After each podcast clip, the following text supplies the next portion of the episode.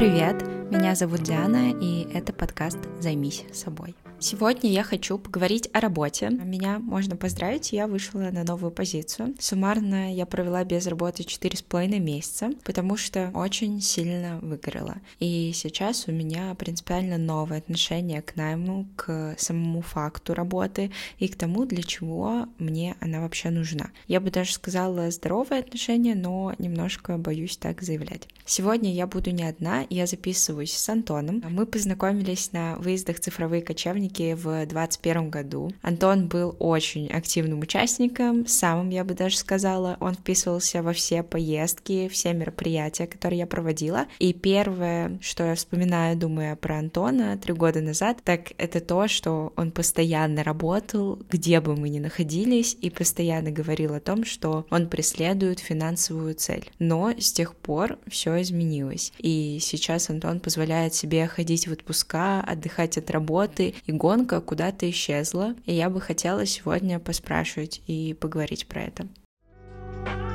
Данная вставка сделана на стадии монтажа. Так вышло, что у нас произошла техническая заминка, и звук у Антона писался на AirPods первую часть эпизода, а не на микрофон. Но начиная с 35 минуты качество звука будет прекрасным, а пока я приношу свои извинения и прошу вас немножечко потерпеть.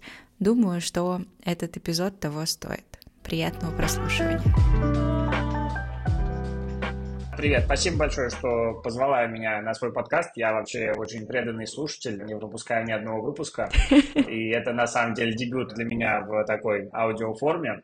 Так, ну вкратце обо мне. Я построил успешную карьеру в сфере больших данных. В этом году будет 10 лет с начала моей карьеры. На этом пути, вот несколько лет назад, я перешел из найма во фриланс. Это я больше воспринимаю как формат такого партнерства с бизнесом, потому что я участвую там параллельно в нескольких проектах, помогаю им развивать направления, связанные с обработкой данных. Это более такой глубокий уровень вовлечения в бизнес, так, чтобы было более прикольно этим всем заниматься. Но честно говоря, в прошлом году я почувствовал довольно сильную усталость, и с начала этого года, вот 2024, я переключился в такой э, более, ну, я его называю пенсионный формат. Я сейчас не работаю активно там ни над одним из проектов. В целом, фокус мой в этом состоянии — это больше прислушиваться к своим желаниям, то есть вообще к тому, чего я хочу, вместо того, что надо. Так что такое вот изменение, вкратце, начал работу, достиг успеха, решил передохнуть. Да, очень интересно вообще, как эти трансформации происходили, потому что явно это не одним днем. Поэтому мы сегодня будем обсуждать наши первые работы, когда мы выходили в найм из-за того, что нам нужны были деньги. Поговорим о том, как мы выгорали, какими способами пытались прийти к work-life balance и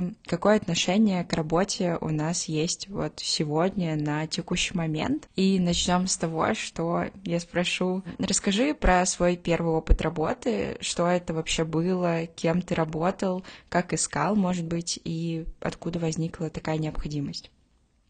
Да, первый опыт у меня работы был не совсем по моей вот текущей профессиональной сфере, но косвенно к ней относился. В общем, я начал работать еще в школе в 11 классе на паблик ВКонтакте, он тогда назывался «Типичный программист». Я там был первым наемным сотрудником, кроме меня там были только два основателя, один из которых потом отошел отдел, ну, в общем, по сути, я был как бы первый наемный сотрудник. Затем, спустя несколько лет, я под собой выстроил целую редакцию, у нас там было несколько десятков человек, и я органически занял должность главного редактора. Так что мой первый шаг на пути к построению моей карьеры был вот связан с контентом в сфере IT. А тебе нравилась сама работа? Пригодился ли тебе этот опыт в дальнейшей твоей карьере? Я бы сказал, что да, мне прямо очень нравился мой руководитель, это Леша Михалишин, он затем стал прямо моим ментором, и сейчас он занимается менторингом бизнесов, он начал вести канал в Телеграме, и в этом канале я читаю его посты, и вот многие из них повторяют те мысли, которые он мне проговаривал еще там 10 лет назад в начале нашей совместной с ним деятельности, и я их как бы проживаю заново, как-то периодически переосмысливаю, они довольно простые, очень полезные при этом, очень мне откликаются, и мне нравится смотреть, как я сам строил эти мысли вообще в свою жизнь, там, спустя вот 10 лет, да, в сравнении с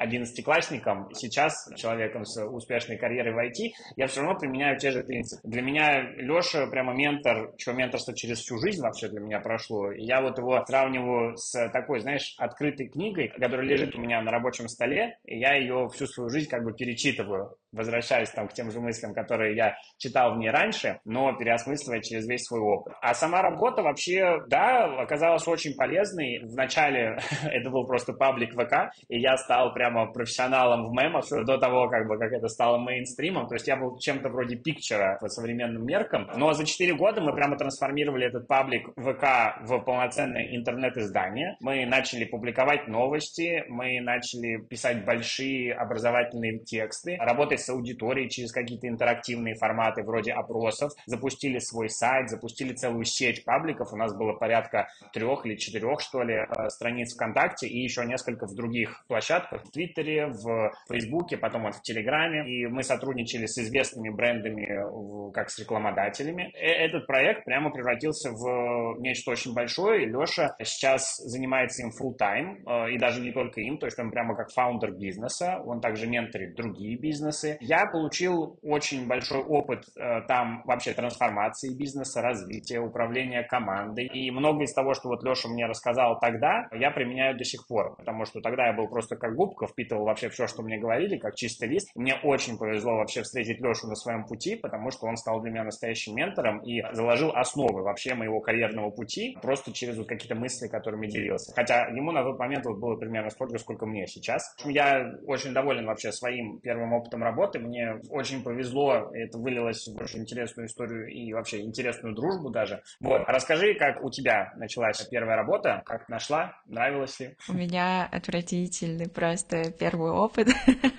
Вообще противоположность твоему, потому что это было на втором курсе где-то. Я захотела очень сильно денег своих собственных. Вот мне тогда на карманный расход, по-моему, почти не давали. Я не знаю даже, как я на первом курсе еще не хотела работать, но вот на втором втором мне уже приспичило. Мне дядя пообещал, что он мне что-то найдет по своим связям, так сказать. Но он мне хотел найти что-то по профессии. Я училась на геологическом на тот момент. Но у него как-то не вышло с этим. И он мне нашел работу бухгалтера у какого-то своего знакомого бизнесмена. Я просто занималась документооборотом. Это было максимально скучно, но я на это тратила где-то час в месяц, и я понимаю, что тогда мне платили 15 тысяч рублей, и если бы мне сейчас платили за час работы 15 тысяч рублей, в целом меня бы устроила такая ставка.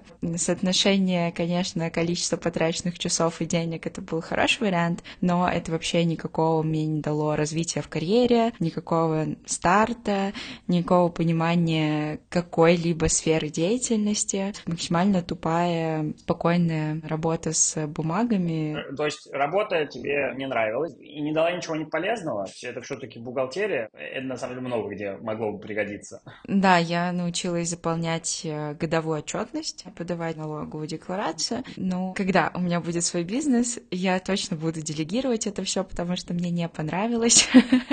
Первое, что я поняла про себя, что я больше никогда не хочу это делать своими своими руками. Я просто работала там до момента, пока не нашла нормальную вакансию самостоятельно. Я довольно легко уходила оттуда, хотя я хотела совмещать, потому что думаю, ну всего час в месяц, ну Диан, ну что, тебе сложно что ли, ну давай. Но я предпочитаю закрывать другие двери, чтобы открывать для себя новые, поэтому волевым решением отказалась от этих 15 тысяч. Там, когда со мной прощались, ну, они заметили, что я хорошо выполняю все, еще им нравится, понравилось, и они такие, приходи к нам на full time. Большое спасибо за предложение. Никогда им не воспользуюсь.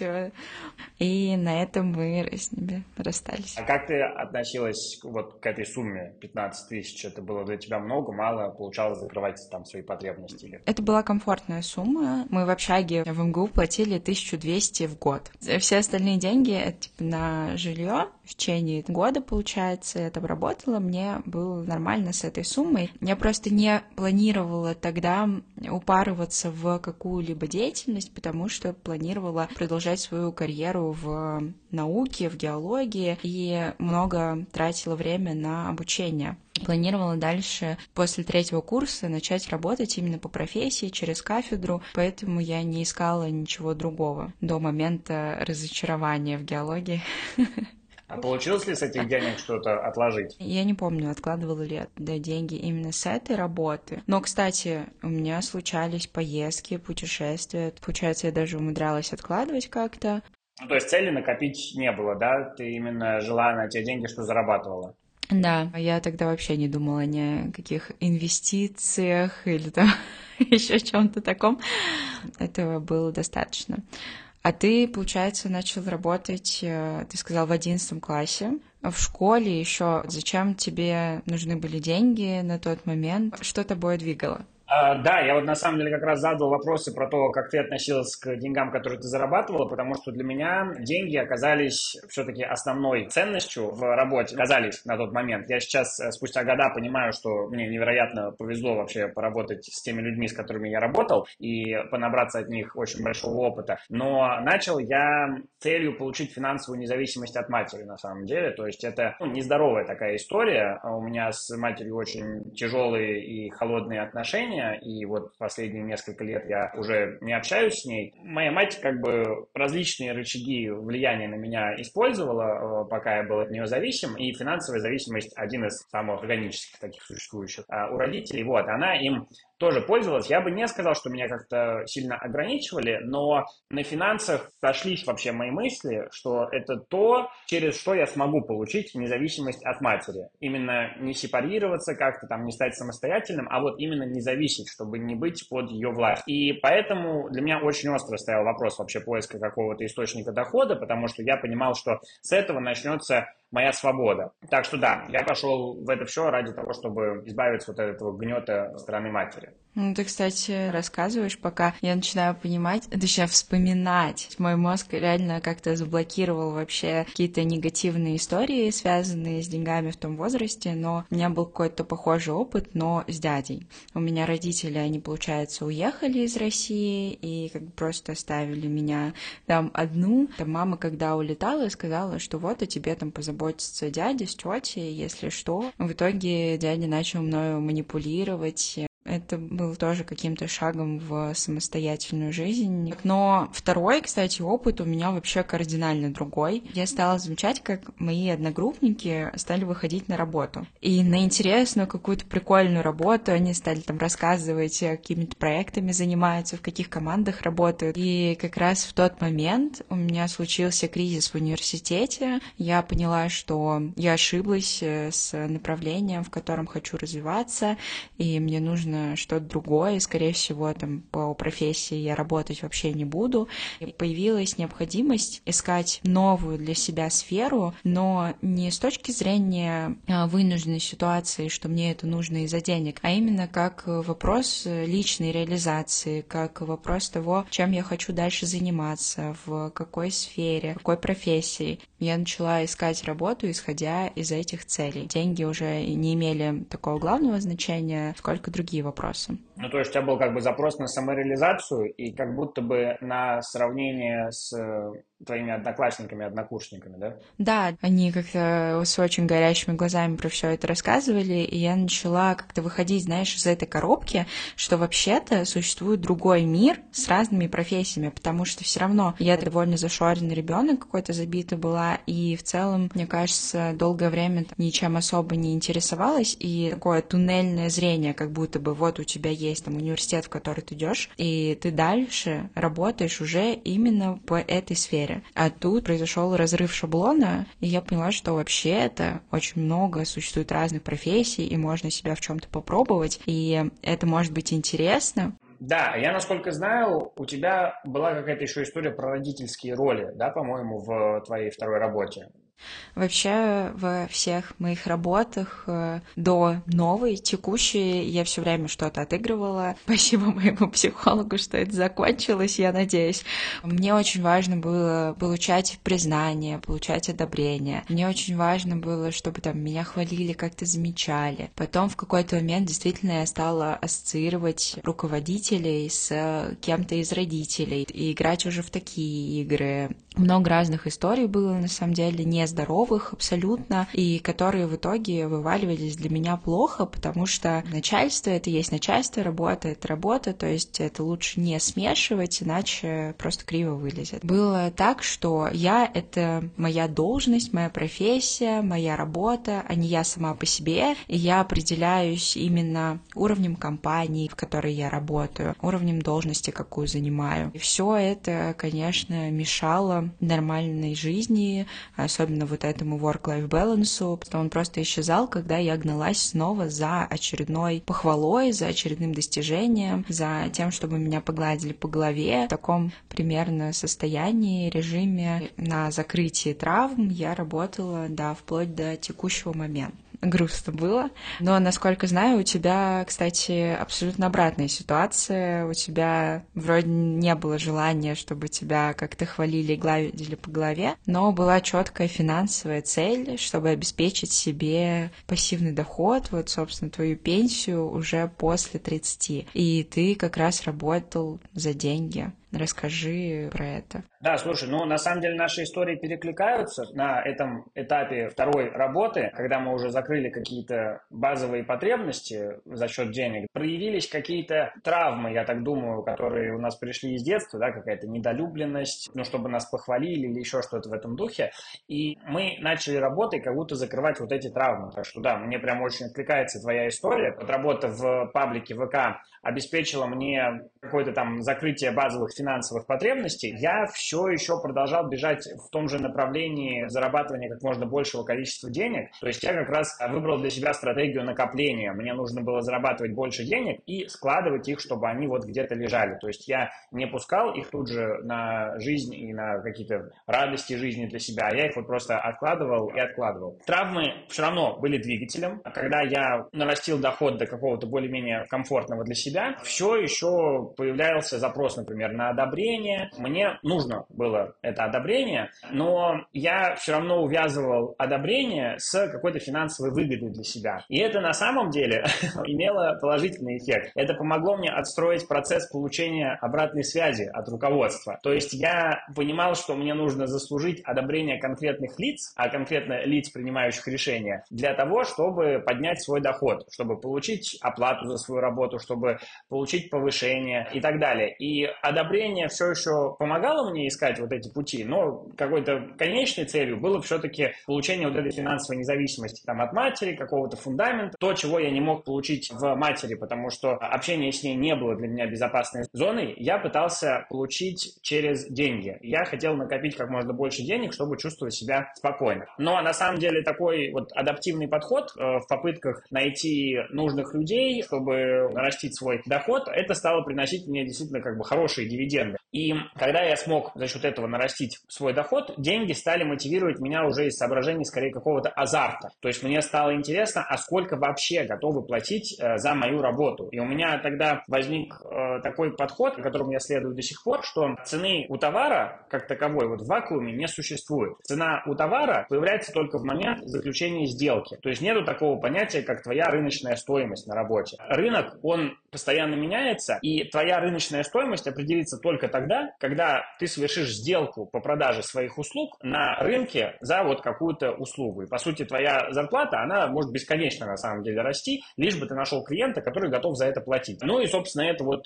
подпитывало мой азарт. Старался там э, зарабатывать как можно больше, находить как можно более дорогие проекты, заключать как можно более дорогие контракты. И это как бы такой вертикальный рост, да, то есть я пытался в рамках одного контракта нарастить свой доход. Когда я стал понимать, что я, кажется, приближаюсь к какой-то границе границы по наращиванию дохода в рамках одного клиента, мне стало интересно, а могу ли я совмещать работу на нескольких проектах? А, и азарт появился уже в том, а сколько я смогу совмещать проектов, чтобы я еще не умер.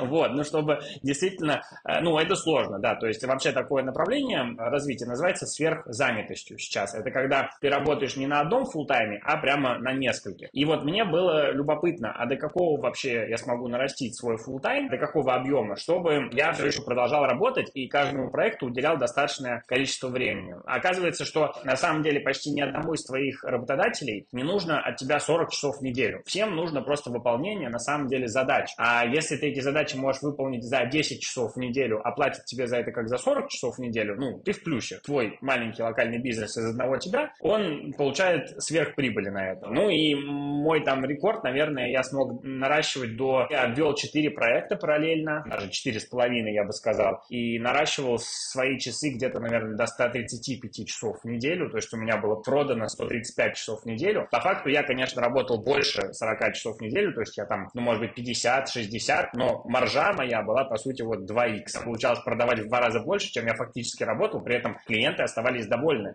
И когда я протестировал вот э, такой формат работы, э, то есть наращивание как вертикальное, так и горизонтальное, я стал понимать, что все-таки соглашаться на проекты надо не только из-за денег, а и из интереса. То есть для меня интерес все равно был одним из определяющих факторов в проекте. Невозможно заниматься э, проектом, если ты в нем не заинтересован. Там должны обязательно быть классные люди, хорошая команда, должны быть интересные задачи, этот проект должен тебя развивать и так далее. В сфере IT, к счастью, таких довольно много, но все-таки есть еще такая субстанция у проекта, так скажем, как миссия. И вот если миссия тебе откликается, то работать в таком становится еще более прикольно. И я стал думать уже над такими экзистенциальными целями, как, например, там вообще смысл жизни. Да? Вот я хочу ли просто там зарабатывать деньги, работая на четырех проектах из разных сфер, или все-таки мне хочется делать мир лучше за счет того, что я вложу свои усилия, свою страсть, свой предпринимательский талант в какой-то один конкретный проект и сделаю из него что-то очень классное. Так что начался такой определенный переход от сугубо денежной оценки своей работы к мотивационной, смысловой. Почему мы с тобой это раньше не обсудили?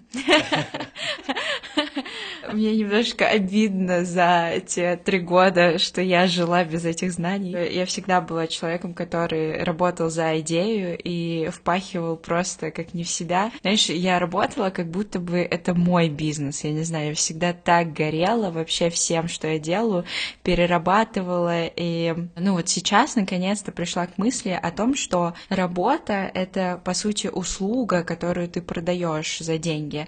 Это действительно часы, которые ты продаешь, свой опыт, да, свои знания, а все остальное это уже побочный выхлоп. И вот на первом месте деньги ты получаешь на работе, а все остальное это уже плюсы, которые сопутствуют. Последнее мое выгорание там с последующей депрессией случилось как раз из-за того, что э, я недополучила именно финансово. Я отдала сильно больше компании, чем в итоге получила вместе с признанием, одобрением, там, социальным статусом и все такое. И вот там последней точкой был, когда там мне пришел последний расчет вместе там с моими 42 днями отпуска накопленными, то есть я там вообще почти не ходила в отпуска, и меня это просто вынесло. Я оказалась в ситуации действительно, когда меня уже очень сильно перегрузили, и уже как-то было ощущение как будто использованности, и в результате почувствовала себя недооцененной. Отсюда у меня вопрос возник, откуда у тебя получилось выгорание, потому что финансово ты был очень хорошо оценен, то есть какие-то другие факторы еще послужили причиной.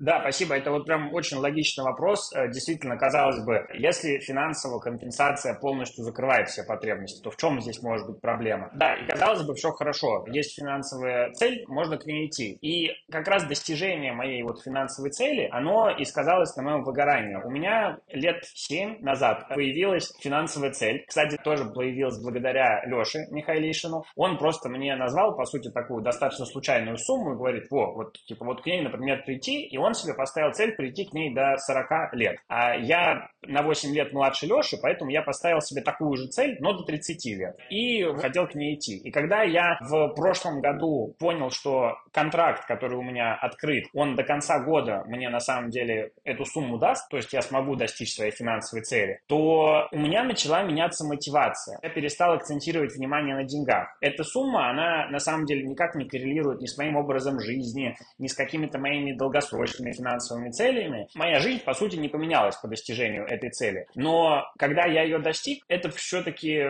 явилось такой какой-то галочкой, которую я себе поставил, да, вот пунктик, он просто выполнен, и все. И у меня начала меняться мотивация. Я перестал акцентировать внимание на деньгах, и у меня очень сильно обострилось ощущение того, что я делал последний год вещи, потому что надо. То есть вот этот контракт, который как бы позволил мне достичь моей финансовой цели, работа по нему она стала просто скучной со временем, потому что у меня контракт был на год, но я по факту выполнил все свои а, ключевые задачи где-то месяцев за 8, наверное.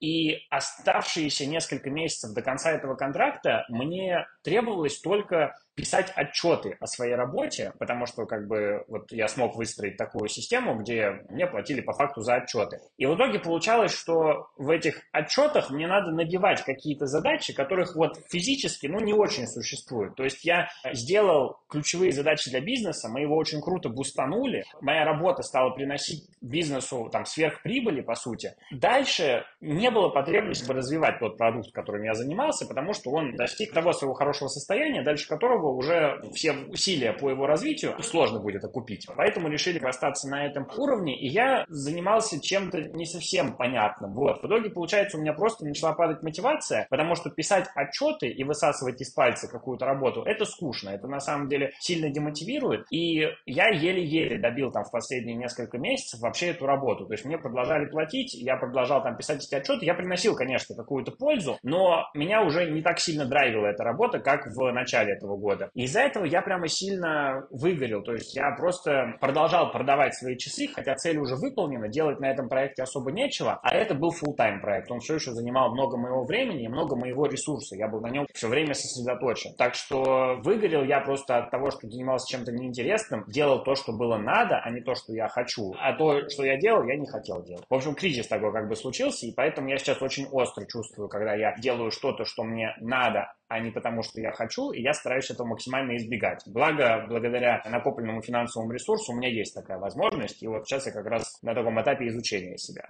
Я слушаю тебя и думаю, вот будь у нас возможность переписать да, историю, перепрожить по-другому, вернуться на 10 лет назад и работать в более спокойном режиме, э, я бы все равно оставила все как есть, потому что за счет этих активных лет труда и работы на свою там, карьеру смогла получить определенный уровень жизни, уровень комфорта, знаешь, какие-то карьерные скиллы, да, это точно. Я вообще не отрицаю ценность прожитого опыта. Это точно хороший фундамент для продолжения. Но смотри, вот я правильно думаю, что в рамках своей работы ты, короче, преследовал какую-то цель. Есть такая мысль? Да, кстати, реально вспомнила, что должность была, да, очень желанной для меня. Я получила должность руководителя отдела и просто, наверное, лет пять думала об этом и хотела в какой-то момент вырасти, но почему-то я думала, что где-то около 30, если это случится, будет классно. Ну, то есть для тебя сама должность была как трофей, получается, да? Да, да.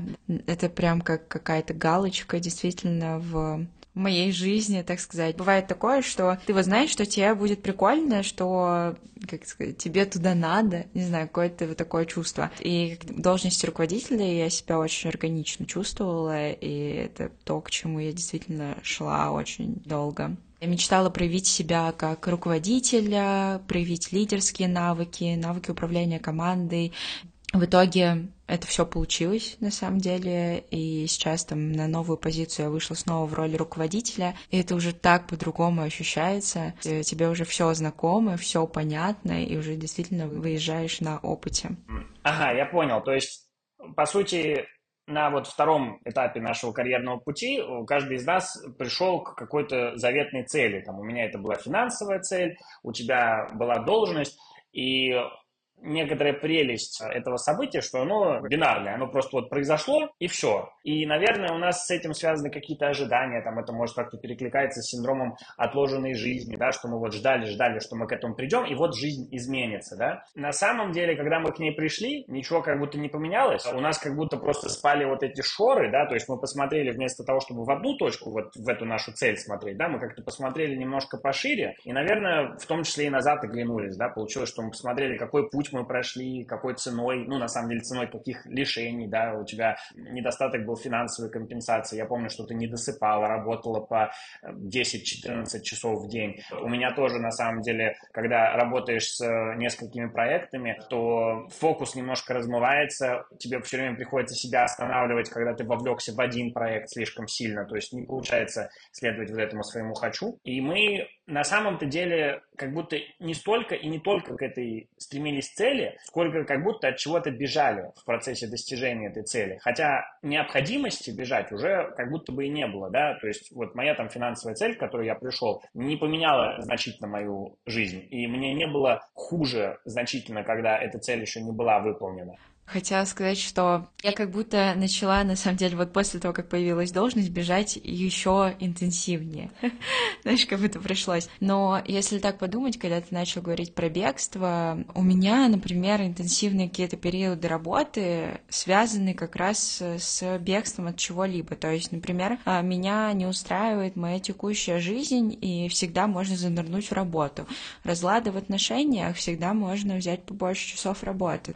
Нет рядом друзей, не с кем проводить время, нужны силы на то, чтобы, не знаю, социализироваться или как-то обустраивать э, свои развлечения. Всегда можно просто открыть ноутбук и продолжить работу. То есть это очень как-то понятно. Да, то есть, по сути, работа становится такой формой эскапизма. И когда ты говоришь, что ты по достижению должности начала бежать только еще быстрее, мне кажется, это только лучше дополняет эту мысль, потому что, наверное, когда ты достигла этой цели, ты поняла, что, наверное, ничего особо-то не поменялось, и вот от этого осознания, что ничего не поменялось, и там какие-то ожидания не случились, ты начала быстрее двигаться, потому что захотелось еще больше от этого закрыться, от какого-то такого кризиса, может, экзистенциального даже. Но я, да, слушай, мне очень откликается, просто потому что в работе все довольно просто. Там есть договоренности, на которые ты можешь рассчитывать, а если они не выполняются, ну, разорвали контракт, и все. К сожалению, такой роскоши в романтических, скажем, отношениях у нас нет. Это не бывает бинарным нарушением договоренности, всегда какие-то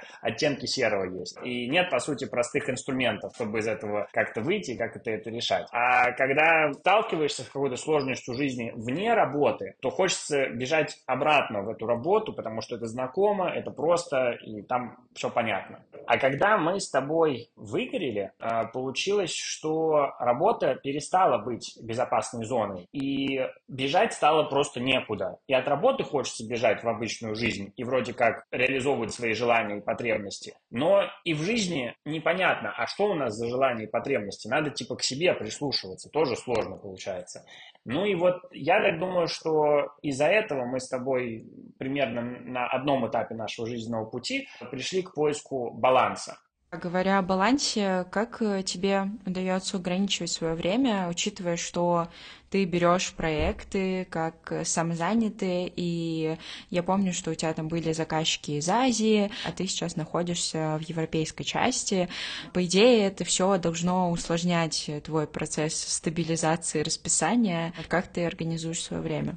Ох, я так ходу, конечно, не скажу, тут как будто очень много пунктов придется перечислять. Ну, давай попробую рассказать про организацию времени, может быть. Мне вот, например, нравится работать на Азию, потому что работаешь в начале дня, а потом остаток дня свободен. Плюс работа на Азию – это супер лайфхак, чтобы поменять свой режим дня, потому что когда азиаты встают, у них там типа середина дня – это наше утро, они только-только вот раскочегарились и начинают работать, тут ты просыпаешься, начинаешь с ними взаимодействовать, а потом у них наступает вечер, они уже расходятся по домам, у тебя тебя есть возможность, чтобы там быстренько завершить какие-то задачи, которые зависят только от тебя, ну и все. И, в принципе, твой вечер свободен. И твой вечер, по сути, начинается там часов, не знаю, в 5 вечера по местному времени. Но по этому принципу мне, например, на США не нравится работать, хотя там как бы много денег довольно, но приходится тогда по сути, работать вечером. Сбивает режим. Я люблю вставать, когда светает, а ложиться, когда темнеет.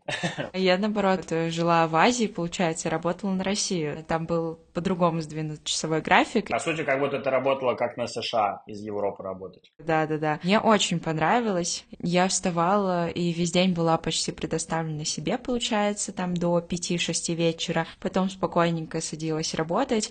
И получалось так, как будто у тебя в одном дне два. То есть один какой-то супер развлекательный, насыщенный, интересный, когда тебя вообще никто не достает сообщениями, никакими звонками. Ты спокойно чилишь в бассейне, катаешься по острову, а потом вечером садишься за работу, и здесь еще какой плюс есть того, что у тебя четко ограничен рабочий день, потому что я вот тот человек, который могу сидеть просто безбожно, а тут, получается, ты просто физически уже не можешь сидеть и работать, тебе хочется спать, ну и приходится уходить. И за год, проведенный в Азии, я настолько к нему привыкла, что мне сейчас некомфортно. Хотя сейчас, допустим, я живу плюс два к Москве, в Ташкенте, и мне как будто не хватает этой часовой разницы для того, чтобы пожить жизнь.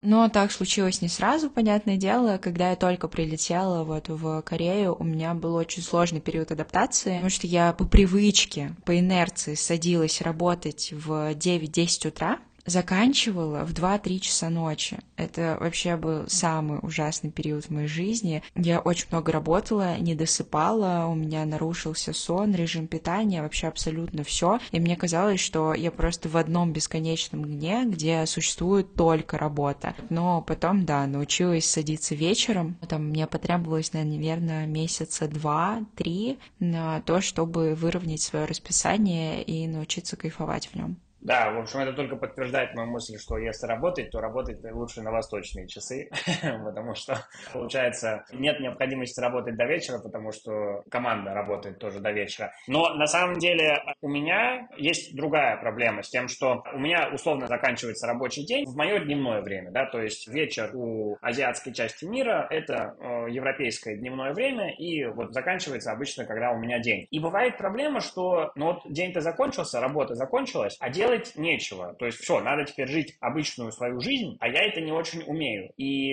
и здесь вот еще хочу предложить еще один инструмент, как реализовывать свой work-life balance. Это планировать какие-то виды досуга на вечер. То есть ты понимаешь, что у тебя работа точно закончится, например, там в 7 часов вечера, потому что в 7.30 ты идешь в ресторан или в бар с друзьями. Буквально ты можешь дома остаться, поиграть в какие-нибудь игры. Но зато ты точно знаешь, что ты вот этим будешь заниматься. Ну да, я согласна. Это всегда как как-то помогает закрыть ноутбук и уйти от стола. Но часовые пояса — это какой-то ярко выраженный случай, и не у всех есть возможность э, это варьировать.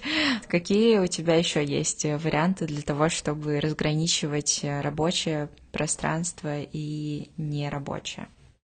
А, да, отлично. Вообще здорово, что мы с тобой начали эту тему, потому что я понял, что фундаментальная идея, она в том, чтобы вообще делить пространство на рабочее и нерабочее. И все варианты, которые мы обсудили до этого, они, по сути, про то же самое. И мы можем поразбирать разные варианты, как вообще можно делить пространство. Ну вот самый супер простой пример – это физически. Кто-то ходит в офис на работу, но в силу того, что не у всех уже есть такая роскошь, как ходить в офис, а сомнительная, конечно, а, можно делить пространство внутри квартиры. Я, например, всегда снимаю себе квартиру с э, двумя спальнями, потому что одна спальня у меня используется как кабинет. Здорово, если в ней еще нет мебели, я могу там свой рабочий стол поставить. Но, в общем, да, это сильно помогает. То есть я могу прийти в одну конкретную комнату, погрузиться здесь в работу, затем выполнять другие, так скажем, бытовые свои функции в других комнатах. Плюс я в дополнение к идее про разделение времени хочу добавить, что я пробовал работать четырехдневную рабочую неделю. Я выделял себе пятницу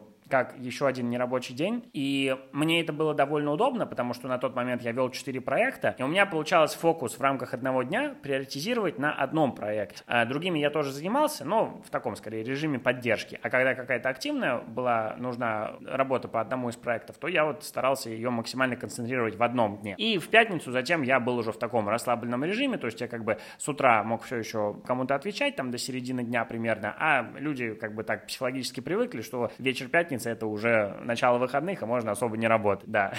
И это здорово помогало на самом деле. Так что четырехдневка классный вариант, он еще позволяет тебе, по сути, 50 на 50 э, делить рабочую неделю, и в пятницу ты просто отлеживаешься там кое-как, э, в субботу немножко приходишь в себя после рабочей недели уже полностью без контекста рабочего, а в воскресенье обычно становится так много сил, что, в принципе, можно заниматься какими-то более активными вещами. Я даже пробовал как-то делать, наоборот, понедельник выходным, а потому что ты отдыхаешь за выходные, в понедельник много сил, и можно ходить заниматься разными штуками, и при этом платить дешевле, потому что это будни, э, не толпиться с другими людьми. Это очень помогает, но, к сожалению, понедельник очень активный день почти у всех, потому что многие хотят поставить какие-то цели, многие хотят получить какое-то обновление информации. В общем, в понедельник сложновато делать выходной, а пятница вполне себе. Ты третий выходной пытался прилепить к субботе-воскресенью. Я пробовала себе сделать такой день в среду, не прям выходным, а хотя бы там без звонков, то есть такой более расслабленный, как перезагрузка, типа понедельник, вторник ты фигачишь, среда более расслабленный,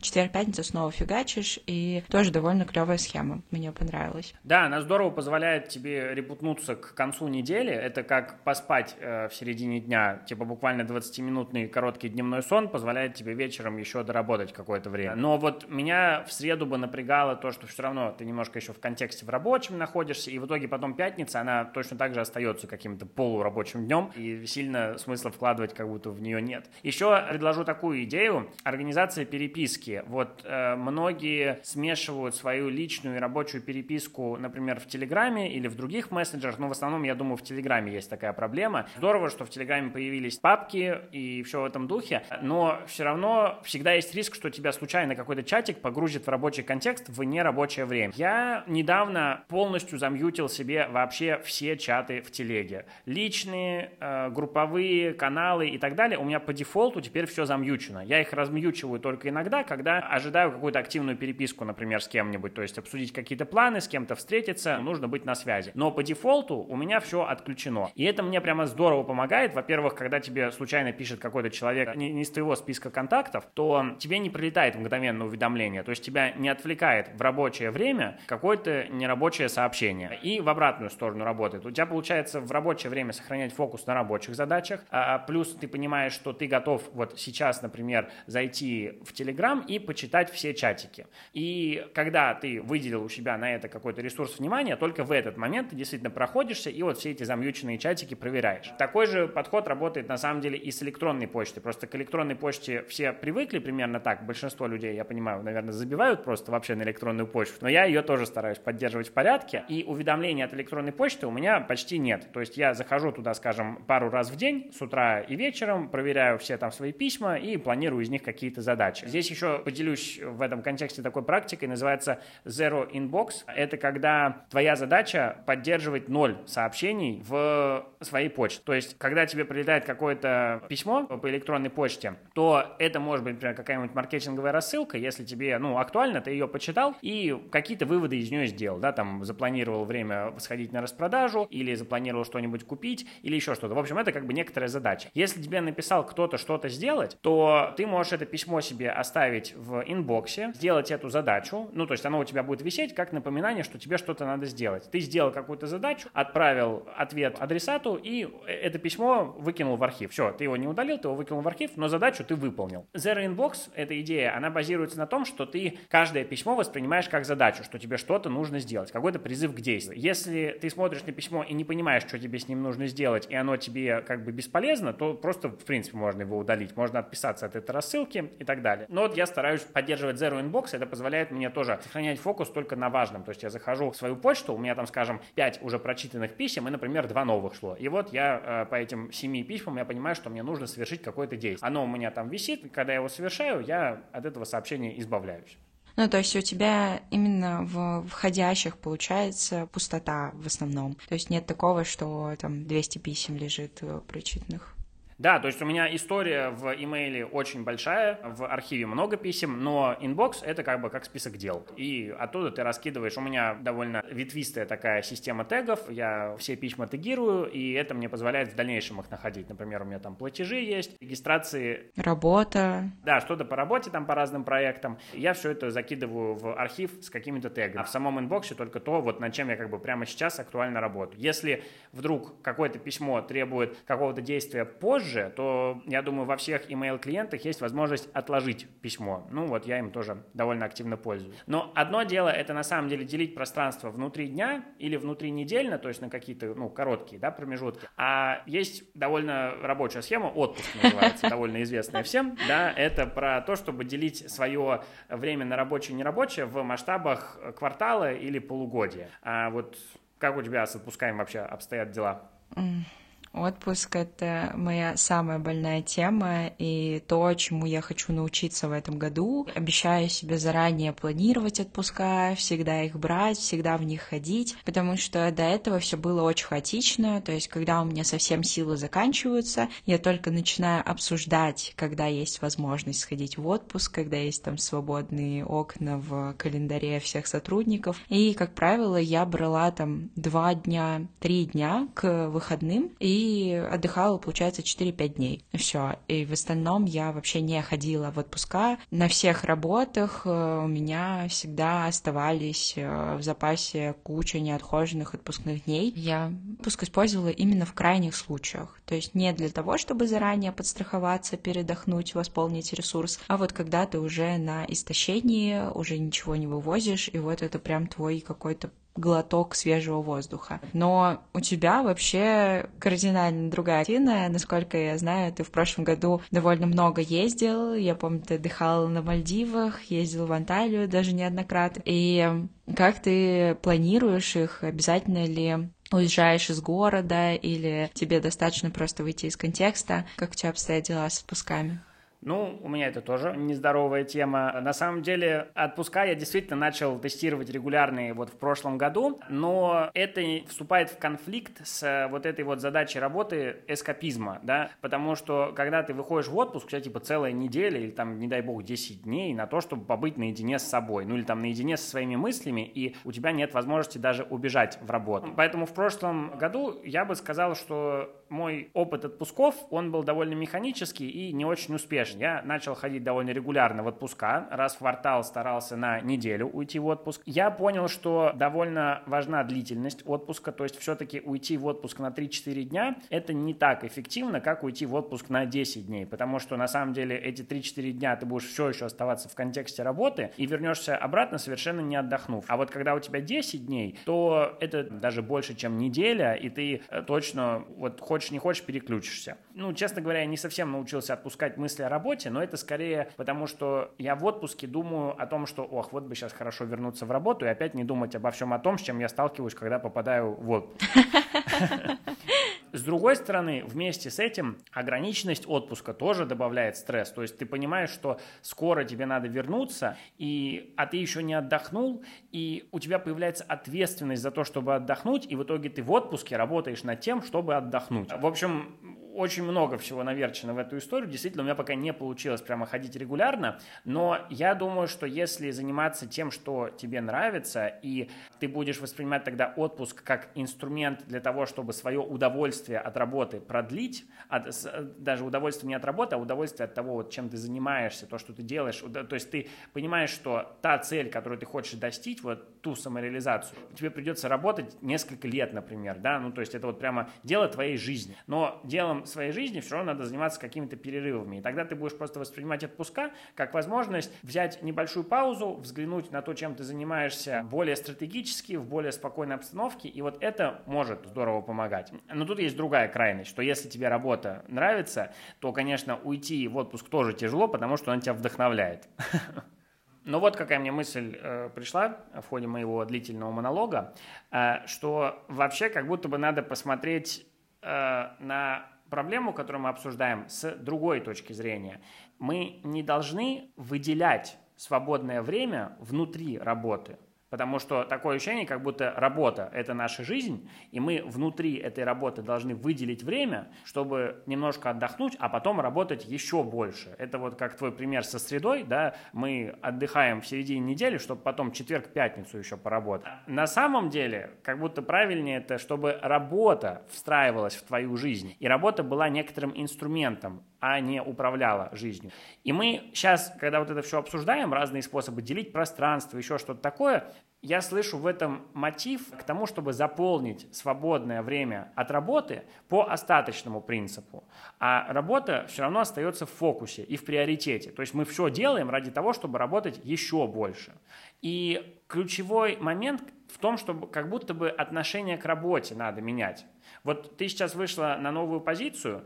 Чем ты сейчас руководствуешься? Как, у тебя поменялось как-то отношение к работе? Расскажи. Мы на новом этапе и вроде как примерно одинаково его проживаем. Вот мы закончили наш второй этап карьерный, а сейчас у тебя новая работа. И я, насколько помню, ты с новым взглядом выходишь на нее. Расскажи поподробнее об этом. Да, я перед тем, как выйти на эту позицию, получается, четыре с половиной месяца не работала, и долгое время я вообще даже не могла подумать о том, что открываю снова компьютер, что возвращаюсь в найм, потому что я боялась приближения понедельника. То есть для меня нормально было уже в пятницу вечером начать просто трястись и тревожиться из-за того, что сейчас вот всего два выходных, а потом понедельник. Хотя я была безработной, то есть меня никто не обязывал ничего делать в понедельник, но я их боялась. И я так сильно устала и выгорела вот на предыдущем месте, что все это время отходила и пыталась прийти в себя. А после того, как я почувствовала в себе вновь силы, когда уже стала сидеть за компьютером, сидеть там подолгу, почувствовала себя посвежее решила выписать для себя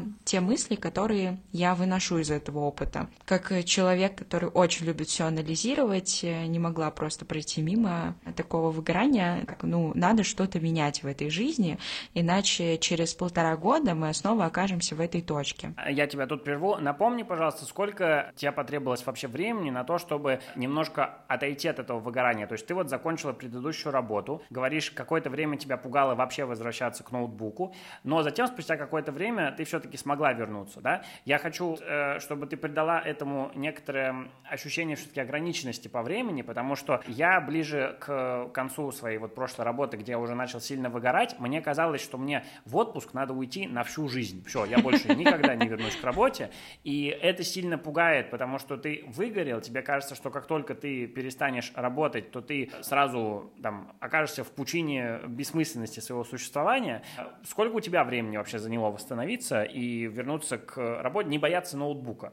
У меня реально были такие мысли, действительно, я думала, что я навечно застряла в этом ощущении бессилия и что я уже не буду прежней собой. В итоге после трех месяцев я как-то стала сильно лучше себя чувствовать, и потом еще где-то месяц мне понадобилось на то, чтобы увеличить свою концентрацию, потому что я когда сразу там садилась за ноутбук, меня хватало там на час-два, и то есть так постепенно я наращивала, и в какой-то момент поняла, что там 6 часов провести за компьютером для меня уже комфортно. И в итоге, да, 4 месяца вот это все заняло. Так, да, ты начала рассказывать, потому что это выгорание хотела проанализировать. Да, да. И я стала размышлять, почему так плохо, как э, вообще я пришла в эту точку, как, что мне нужно изменить, чтобы было по-другому. И я поняла, что для работы для меня была очень большим смыслом жизни и единственным. То есть, по сути, я складывала все яйца в одну корзинку. Работа и моя деятельность, и моя независимость, стабильность, мой способ бегства от любых проблем и недостатков в жизни, если у меня там нет рядом э, друзей, нет э, кого-то из близких, то все, я убегаю в работу, есть какие-то проблемы в отношениях, убегаю в работу. И то есть работа была для меня таким источником всего, что было необходимо. И была задача переосмыслить нахождение работы в моей жизни. То есть какое я этому отвожу место, для чего она мне нужна. Вот, и думая о работе, я в этот раз понимала, что это уже история не про финансовую нужду, это не про признание, это больше про какой-то личный интерес, уже как профессионала, э, выбирать себе уже проект, которым мне действительно интересно заниматься. И думая о работе, задавалась такими вопросами, как «А что мне еще интересно сделать в этой сфере, что мне интересно посмотреть, а, посмотреть изнутри, как работает, какие я хочу, чтобы меня окружали люди, и в каком направлении дальше я хочу развиваться. То есть это все было про какое-либо развитие, но развитие из интереса, а не из того, что мне нужно кем-то стать, мне нужно, чтобы меня похвалили. А, таких мыслей уже не было. Да, круто. То есть, получается, у тебя сохранился интерес к своей деятельности, и это на самом деле очень ценно. Выгорание еще пугает тем, что как будто бы ты совершенно разлюбишь делать то, чем ты любил заниматься до этого. А на самом-то деле выгораем мы от каких-то сопутствующих вещей. Вот я там, скажем, выгорел от ответственности и от того, что делал то, что мне не нравилось. А ты, может быть, выгорела от того, что тоже там стремилась не за теми целями, которые тебя вдохновляют, скажем, в ходе работы. И возможность сосредоточиться на том, что тебя вдохновляет, это то, что нам дает второе дыхание и позволяет вернуться, на самом деле, к работе. И очень здорово, что у тебя остался такой интерес. Да, это действительно так. У меня были мысли о том, что я не хочу больше никогда заниматься своей предыдущей деятельностью. Были мысли о том, что я не хочу больше возвращаться никогда в найм. Это было довольно страшно, потому что как будто тебе нужно заново искать себя, заново обретать себя, абсолютно с нуля искать свое место в этом мире, и это гораздо сложнее, чем просто пару месяцев отдохнуть и вернуться к своей деятельности. Но спустя несколько месяцев отдыха я поняла, что мне все еще нравится то, чем я занималась, мне все еще нравится моя сфера деятельности, и это был временный период, и мне просто нужен был качественный отдых и перезагрузка. Да, слушай, ну я прямо очень рад за то, как у тебя поменялось отношение к работе. Можешь резюмировать? Одним предложением. Работа — это классное дополнение. Классно, что есть возможность ее присутствия в моей жизни, но это не якорь, вокруг которого она вертится. Круто. Мы с тобой обсудили, какое у тебя было раньше отношение к работе, обсудили, какое оно сейчас. А вот как ты думаешь, как оно у тебя будет меняться дальше? Я надеюсь, что у меня все так же будет сохраняться баланс, что если в моей жизни что-то будет идти не так, я надеюсь, что я не буду убегать в работу. А в остальном, не знаю, я сейчас планирую развиваться помимо найма в своих э, личных проектах. Соответственно, вот на начальника она будет еще меньше вес иметь и значения в моей жизни, чем до этого. Посмотрим, к чему это приведет. А из проектов подкаст, я так понимаю, а какие-то у тебя сейчас есть еще активные проекты? Мне интересно, какая вообще у тебя целевая картина? Скажем, ты остаешься в работе по найму, или ты полностью переключаешься на свои проекты, или как-то совмещаешь их? Угу. Я планирую в этом году, под конец года, развиться как фотограф. Пока я не начала активную деятельность, планирую где-то весной приступить, пока у меня проект под названием «Здоровье», который отжирает довольно много времени. В идеальной картине мира у меня вообще свой бизнес и какая-то дополнительная различная деятельность, которая приносит мне удовольствие. Я это все таки связываю с творческой деятельностью, фотография, монтаж э, или лепка из глины, что-то такое, я думаю, тоже будет присутствовать. Вот из найма, конечно, хочется уходить, ну, то есть ты идешь по пути монетизации своих хобби, по сути. Да, до этого мне было страшно в это идти, потому что казалось, что найм — это какая-то стабильная история, понятная и социально одобряемая. А сейчас уже работа с психологом помогла мне от всего этого отвязаться, и я просто хочу жить так, как мне хочется, и здесь уже какие-то лейблы дополнительные не нужны.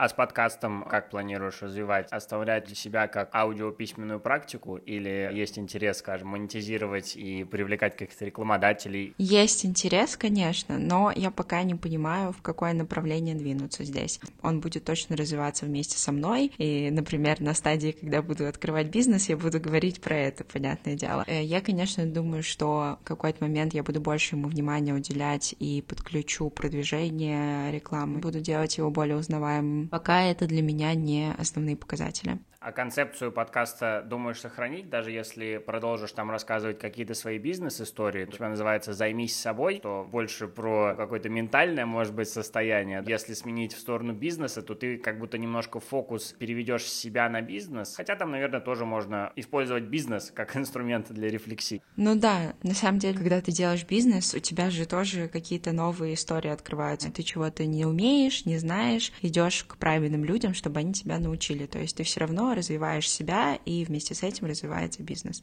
И раз уж мы заговорили о бизнесе, я знаю, что ты с Сережей как раз сейчас занимаешься созданием своего. Для тех, кто не в курсе, Сережа это наш общий знакомый. Мы все вместе познакомились на выезде цифровых кочевников. Расскажи про это подробнее, да, спасибо тебе большое за то, что благодаря твоим выездам цифровых кочевников мы познакомились с Серегой. Он очень прикольный чувак, очень такой пробивной, очень системный. И он пришел ко мне с предложением, э, а давай попробуем делать что-то вместе. Тут немножко возвращаясь к идее про то, что бизнес — это хороший инструмент рефлексии, мы с ним начали с очень таких практических созвонов, решали какие-то наши бизнес-задачи, а вот э, недавно, видимо, немножко уже попривыкнув друг к другу, мы начали вести какие-то неформальные, в том числе, беседы, и и оказывается, что действительно подумать о том, а какой бизнес ты вообще хочешь построить, это довольно хороший способ узнать что-то новое о самом себе. Мы нашли какие-то точки соприкосновения с Серегой, что помогает строить совместный бизнес. Где-то у нас немножко взгляды там разнятся, но все равно есть довольно много общего. А переходя к конкретике, что мы вообще делаем, мы делаем бизнес в той же сфере, в которой я наработал большую экспертизу, то есть это сфера больших данных. Серега пришел и хочет внести в это больше системности и масштабируемости. Все-таки все-таки я больше фрилансил, а когда ты фрилансишь, у тебя есть ограничения в виде одного себя. Что хочет принести Серега, это свою экспертность в выстраивании процессов, в оптимизации, и мы вот сейчас как раз работаем над тем, чтобы придумать, как масштабировать этот бизнес, масштабировать эту экспертизу. Я думаю, что получается довольно успешно. Я еще очень благодарен Сереге за то, что он довольно лояльно относится к моему текущему состоянию, потому что, несмотря на то, что это бизнес, я все-таки выгорел довольно сильно от того, что делал, что надо, а не то, что я хочу. И поэтому принуждать себя делать какие-то неприкольные бизнес-задачи мне очень сложно. Поэтому я об этом э, прямо говорю э, Сереже, и он это слышит, что для меня очень ценно. Действительно, я теперь делаю бизнес не один, это не мой консалтинг, это не, не мой фриланс, а мы делаем вместе. И обо всех даже проблемах, которые связаны с бизнесом, с моими какими-то страхами от того, что я не потяну что-то сделать, все это Сережа готов выслушать, готов мне с этим помочь, помочь, и мы двигаемся в комфортном мне темпе, что для меня вообще большое открытие, потому что всегда казалось, что бизнес — это когда ты работаешь как не в себя первые там несколько лет, а потом у тебя прибыль тысячу долларов в месяц, вот такого плана. Оказалось, что нет, действительно, особенно когда делаешь вдвоем, очень многое на себя готов брать бизнес-партнер. Если вдруг тебе становится что-то страшно делать, то ты можешь всегда позвать бизнес-партнера помочь тебе. И у нас сейчас вообще формат работы такой, что мы почти для любой задачи созваниваемся и делаем ее вместе вместе, то мы занимаемся этим проектом час-полтора в день. Потому что я действительно сильно выгоревшим себя чувствую. У меня нет сейчас пока больше ресурса, а Серега работает full тайм и поэтому для него это тоже пока что как сайт-проект. Я очень благодарен ему за то, что он относится к этому с пониманием. И, в общем, для меня большое открытие, что даже бизнес можно делать, исходя из такого состояния, и что, оказывается, партнер в бизнесе — это действительно огромный ресурс, и я чувствую, что моих сил не удвоилось, а прямо в 10 раз больше стало. Просто за счет того, что я чувствую вот опору в своем бизнес-партнере. У тебя очень позитивный опыт бизнес-партнерства, первого еще считай.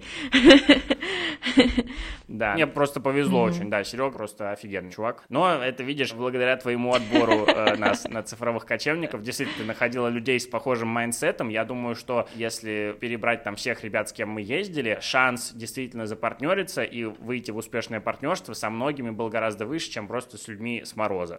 У меня моя текущая девушка — это человек с наших с тобой выездов, мои различные романтические истории двух-трехлетней давности — это тоже люди с твоих выездов, так что отбор в действии. Это супер хорошо сработало. Продажи просто выездов, которых нет.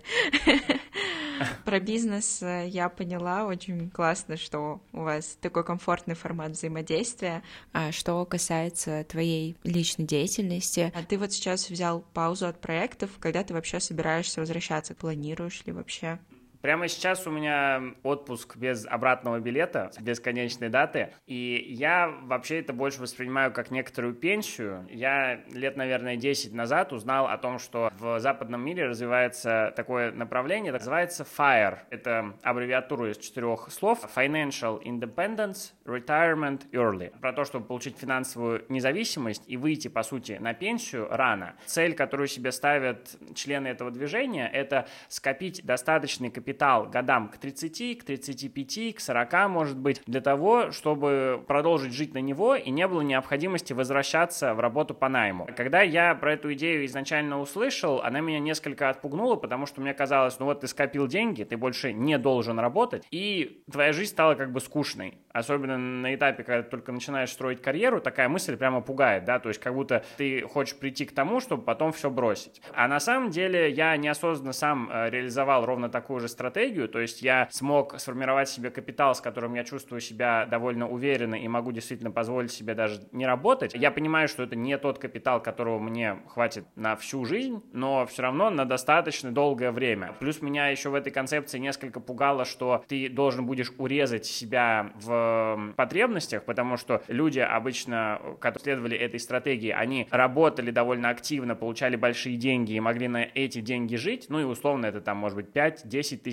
долларов в месяц, может быть 20, и они тратили, ну условно 50% от этих денег. В итоге получается, что ты живешь на 5 на 10 тысяч долларов в месяц. Это довольно комфортный уровень жизни. А когда ты выходишь на пенсию, вот лет в 30, обычно люди туда выходят с капиталом в несколько сотен тысяч долларов. То есть это 400, там 500, может быть 600 тысяч долларов. А, ну так, в среднем, это мое представление, возможно, есть какая-то статистика. И таких денег условно хватит, если на 30 лет поделить 600 тысяч долларов, то это получится 20 тысяч долларов в год. Это примерно меньше 2000 долларов в месяц. Получается, это уже значительно менее комфортный уровень жизни, и существовать в таком режиме до конца жизни э, меня пугало в этой концепции. Хотя я сам, повторюсь, э, по сути, э, эту концепцию реализовал, и я сейчас понимаю, что у тебя просто появляется свобода выбора в том, чем ты хочешь заниматься, хочешь ли ты действительно возвращаться на работу, или ты хочешь заниматься каким-то творчеством, или там как-то совмещать, там, монетизировать. И, в общем-то, в принципе, я сейчас нахожусь на такой заслуженной, так скажем, пенсии и ищу для себя направление деятельности, которые мне были бы интересны. Я понимаю, что свою карьеру в сфере больших данных я построил довольно успешно, и дальше у меня открываются разные возможности. Я могу, например, начать заниматься чем-то новым. Меня сейчас вот привлекает, например, направление электронной музыки. Я, когда слушаю различные треки, мне хочется что-то свое в них добавить, что-то там посоздавать. Возможно, это не прямо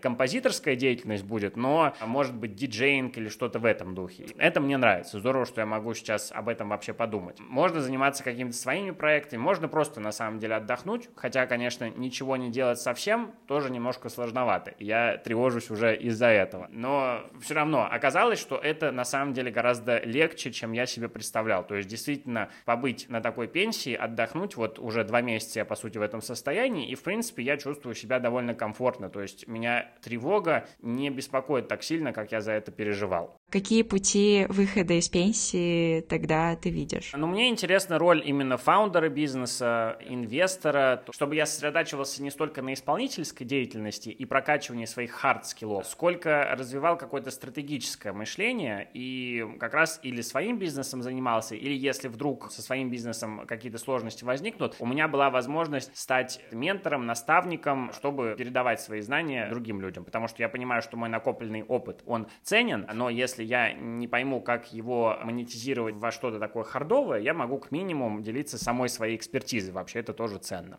А почему ты сейчас уже начал делать бизнес? Ты говоришь, что час-полтора можешь уделять в день, и что ты еще выгорел. Почему не даешь себе полностью отдохнуть какой-то период времени? Это на самом деле просто правильный предпринимательский подход, я считаю. То есть меня то же самое спрашивал недавно Сережа как раз, да, мой бизнес-партнер, не нужно ли мне взять какое-то время на отдых. И я сказал ему, что я просто не знаю, а сколько мне нужно времени на отдых. Может быть, это несколько месяцев, может быть, это несколько недель. Если мы сейчас не начнем, то мы как будто бы отложим наш бизнес на какое-то неопределенное время. И мне показалось, что это не совсем правильно, и вместо этого лучше потихоньку, маленькими шагами в том объеме, усилий, которые у меня есть, продвигаться, и поэтому мы продвигаемся небольшими шагами.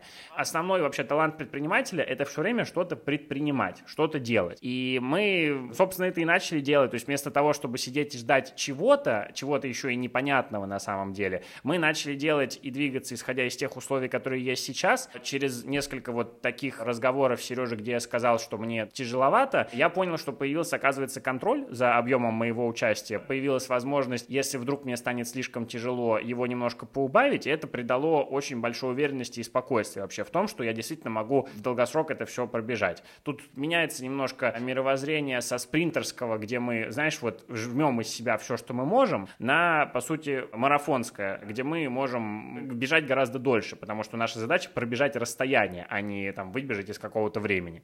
Хорошо поговорили насчет твоего нового подхода к бизнесу и к работе. Давай тогда заканчивать, резюмируем самое важное после того, что мы уже обсудили сегодня. Слушай, для меня вообще этот подкаст оказался тоже очень крутым инструментом рефлексии. Мы с тобой классно заглянули в какие-то глубокие, как сказать, чертоги разума, разобрались в источниках мотивации и причинах для разных действий там наших из прошлого. Для меня, наверное, крутым инсайтом стало понимание про работу как форму эскапизма, то есть все-таки, что мы действительно в нее убегаем от каких-то проблем, и очень не хочется вернуться в то состояние, где работа спасает тебя от каких-то бед по жизни, то есть лучше справиться с жизненными какими-то проблемами, потом, чтобы и работа тоже стала приносить удовольствие, и вот вообще рай гедониста получится.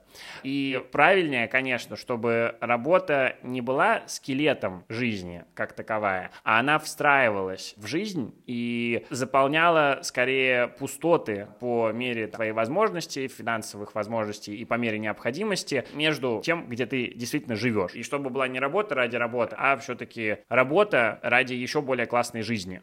Очень хорошо сказал. Вообще, я сейчас две недели как работаю, и у меня уже было несколько сессий с психологом на эту тему, и действительно есть страх откатиться назад, есть страх снова начать упарываться, есть страх снова перерабатывать и так далее. И вот на первой неделе у меня была очень повышенная тревожность даже из-за этого. На второй неделе я уже не испытывала такого чувства тревожности, и просто качество жизни сильно изменилось просто потому что работа больше не является настолько важной, неотъемлемой частью из-за того, что ты в ней находишь то, что действительно тебе интересно, а не то, что надо, не то, что тебя заставляют и так далее. И мне очень помогает, что я не желаю яростно вот этого признания, медальки, почетного звания, и просто двигаюсь в своем режиме, делаю то, что мне хочется. И от этого получается, что ты и в работе получаешь огромное наслаждение, и жизнь жизнь гораздо красочнее, интереснее, и вообще очень много есть в жизни всего, помимо работы, поэтому для меня, наверное, основной мыслью и этого подкаста, и четырехмесячного периода без работы является то, что жизнь намного больше, чем работа, опять-таки подтверждая твои слова. Прикольно, когда ты можешь жить в этом разнообразии, все пробовать, все изучать, исследовать и не упиваться только одной своей деятельностью. Ну и при всем при нет необходимости останавливать себя от того, чтобы работать и даже упарываться. Мы просто дошли с тобой до такого этапа нашего жизненного пути, и это нормально, это абсолютно органический наш путь и эволюционный. И я даже не уверен, что как будто получилось бы кому-то помочь сменить как-то фокус с работы на жизнь. Просто, да, ждите того момента, пока вы устанете и осознаете свою жизнь заново, и осознаете свое отношение к работе заново. Да, да, я согласна. Не нужно с этого пути сворачивать, не нужно предпринимать никаких активных действий, чтобы это прекратить. Все идет своим чередом, и всему свое время. Предлагаю на этой ноте закончить. И большое тебе спасибо, что ты нашел время, что ты пришел. Это мой, так сказать, первый блин комом совместной записи эпизода. И большое спасибо всем тем, кто дослушал этот эпизод до конца. Круто, спасибо тебе большое, что позвала. Офигенно пообщались. Получился очень душевный разговор, тот, по которому я скучаю, когда мы имели возможность поговорить очно. Но оказывается, да, современные технологии позволяют нам воссоздать создать похожую атмосферу. Спасибо всем твоим слушателям, передаю привет, особенно тем, кто знает меня. С вами была Диана и в этот раз приглашенный гость Антон в подкасте «Займись собой».